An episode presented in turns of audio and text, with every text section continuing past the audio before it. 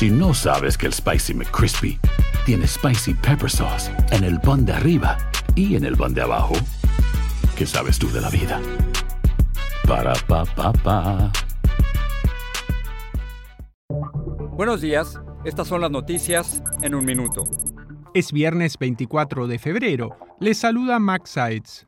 Al cumplirse un año de la invasión rusa a Ucrania, Volodymyr Zelensky prometió hacer todo lo posible para ganar la guerra en 2023, mientras Occidente renovó su condena a Moscú y China llamó al cese al fuego. El conflicto ha dejado decenas de miles de muertos y ha forzado a millones de ucranianos a abandonar el país. Las autoridades advirtieron que entre octubre y enero detuvieron a más de 1.500 migrantes que intentaban entrar a Estados Unidos desde Canadá, una cifra casi 10 veces mayor que la registrada en el periodo anterior. El tema ha cobrado relevancia tras la muerte de un indocumentado mexicano en la frontera norte.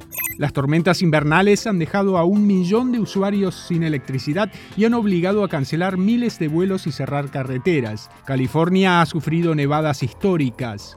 El hispano José Rivera presentó una demanda para reclamar el premio récord de Powerball de 2.040 millones de dólares sorteado en noviembre. Rivera asegura que le robaron el boleto que hace unos días cobró otro hispano. Más información en nuestras redes sociales y univisionoticias.com.